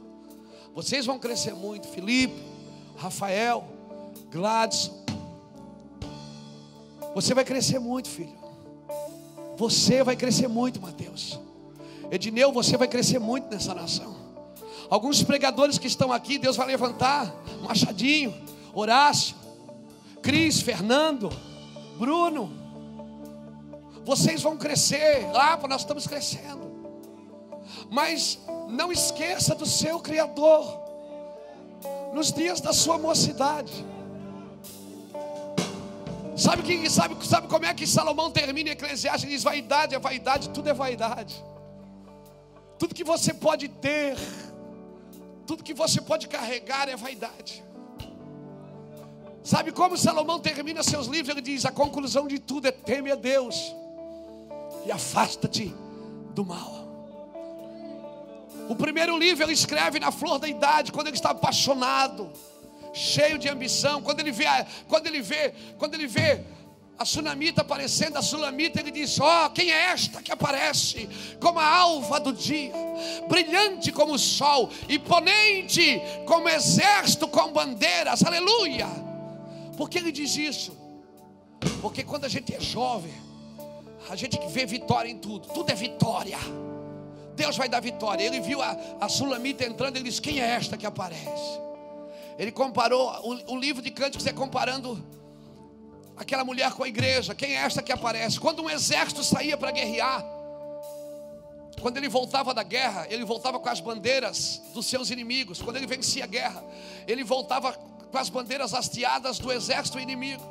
Então ele estava dizendo: quem é essa que aparece com um exército com bandeiras? Ele estava dizendo: quem é essa que aparece que toda vez que eu vejo é, é gloriosa, é vitoriosa.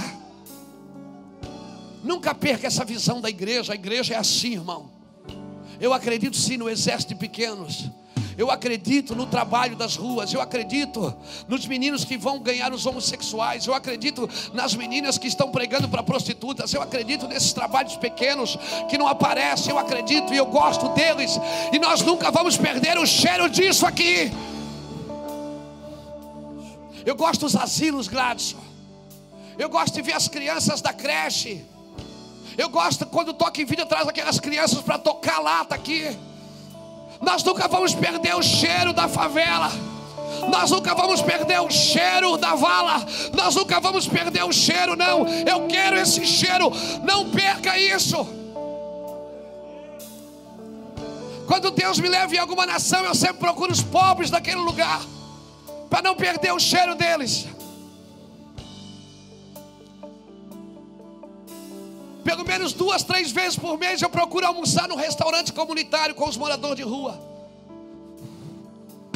Porque você acaba comendo tantas coisas boas que você esquece do restaurante. Então eu vou ali comer o feijão que as irmãs preparam com tanto carinho, o arroz, o cardápio, o suco, fazer um culto com eles. Comer naquela mesa cheirando a cachaça, cheirando a maconha, para nunca perder o cheiro da vida. Não que a vida cheire álcool, cheire droga, não.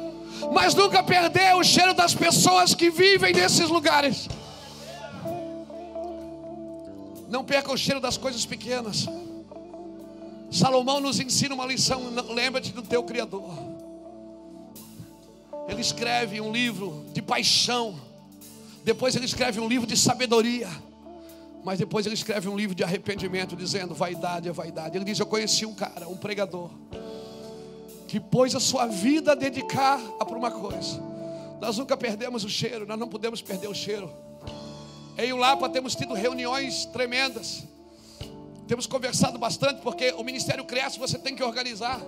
E às vezes a gente acaba organizando tanto que às vezes aparece, fica quadrado. Eu digo às vezes para o Lapa, ele diz para mim, Lapa, nós precisamos deixar algumas coisas correr, deixa correr. Para a gente não perder o cheiro. Eu, eu gosto de acordar segunda-feira e ver no WhatsApp tem problema para resolver. Eu vou dizer uma coisa, sabe por que, que você atrai problema? Peça um para-raio. Porque Deus só dá problema para quem tem capacidade de resolver problema. E sabe de uma coisa? Se você fica bom para resolver seus problemas, depois você aprende a resolver o problema dos outros. Aí quando o cara fica sem dinheiro e vai procurar você, diz: Ei, mano, descansa aí, velho. Eu passei luta, você não sabe o que é passar luta, não, meu filho. Aí a sua, a, a sua água vai ser, a água vai ser cortada. Aí o cara diz, pastor, minha água, é água, tomei água de poço.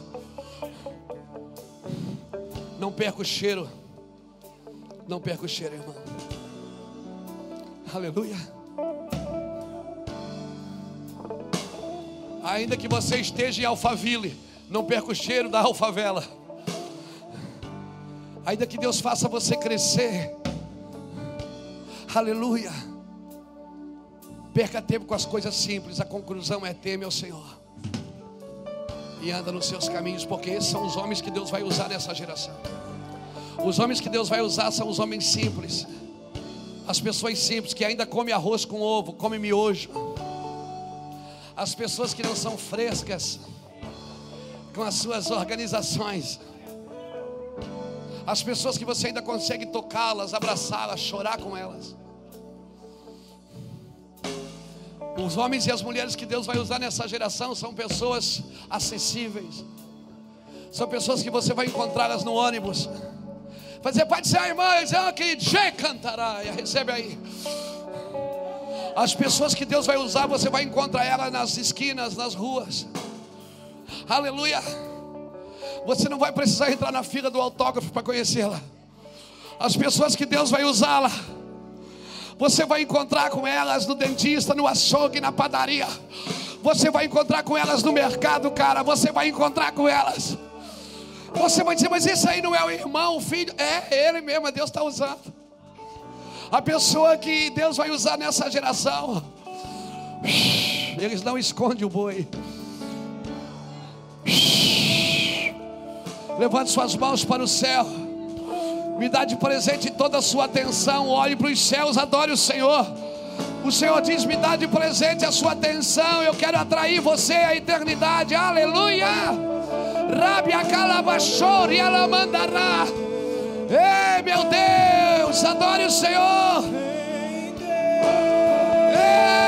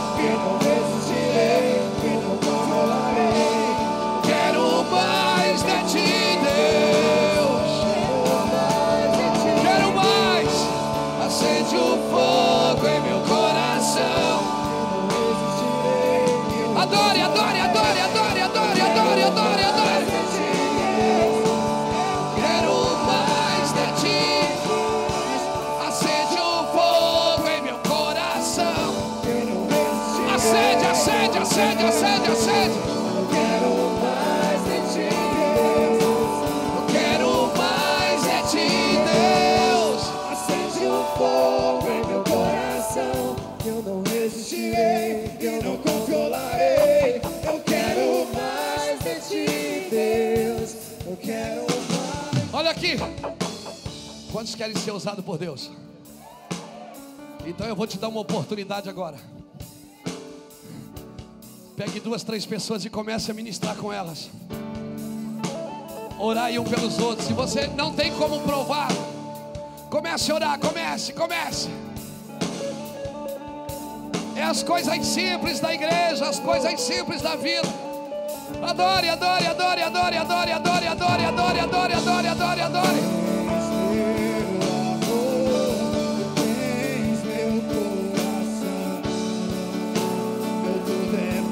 adore, adore, adore, adore, adore, adore, adore, adore, adore, adore, adore.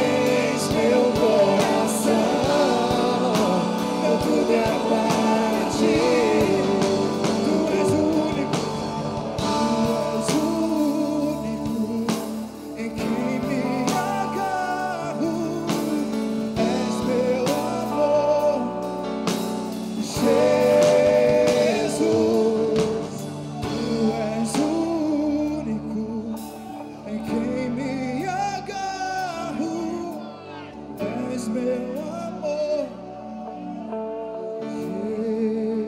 Jesus, Ei, vez, Deus faz tudo novo de novo. Ele faz tudo novo de novo. Como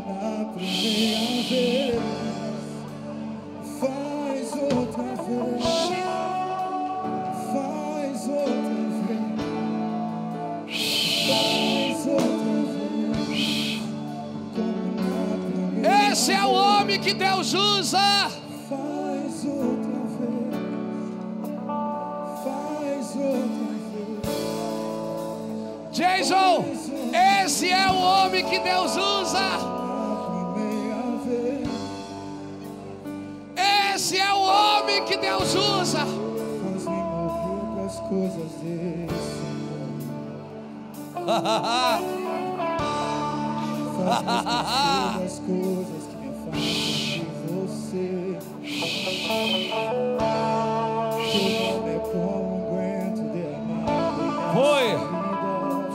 mais, foi mais. Foi mais. Foi mais alto, um pouco mais alto, um pouco mais alto, um pouco mais alto, um pouco mais alto. O teu perdão é tudo, Tudo que eu preciso. Cura minha alma, restaura o meu sorriso. E quando tu chegas, fica tudo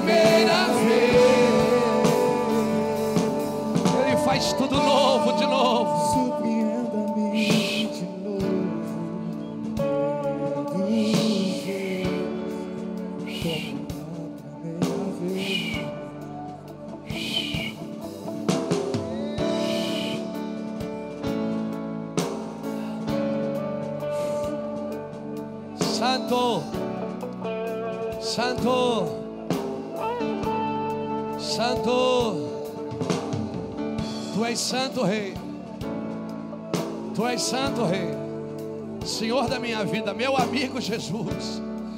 Meu amigo. Oh, meu amigo Jesus.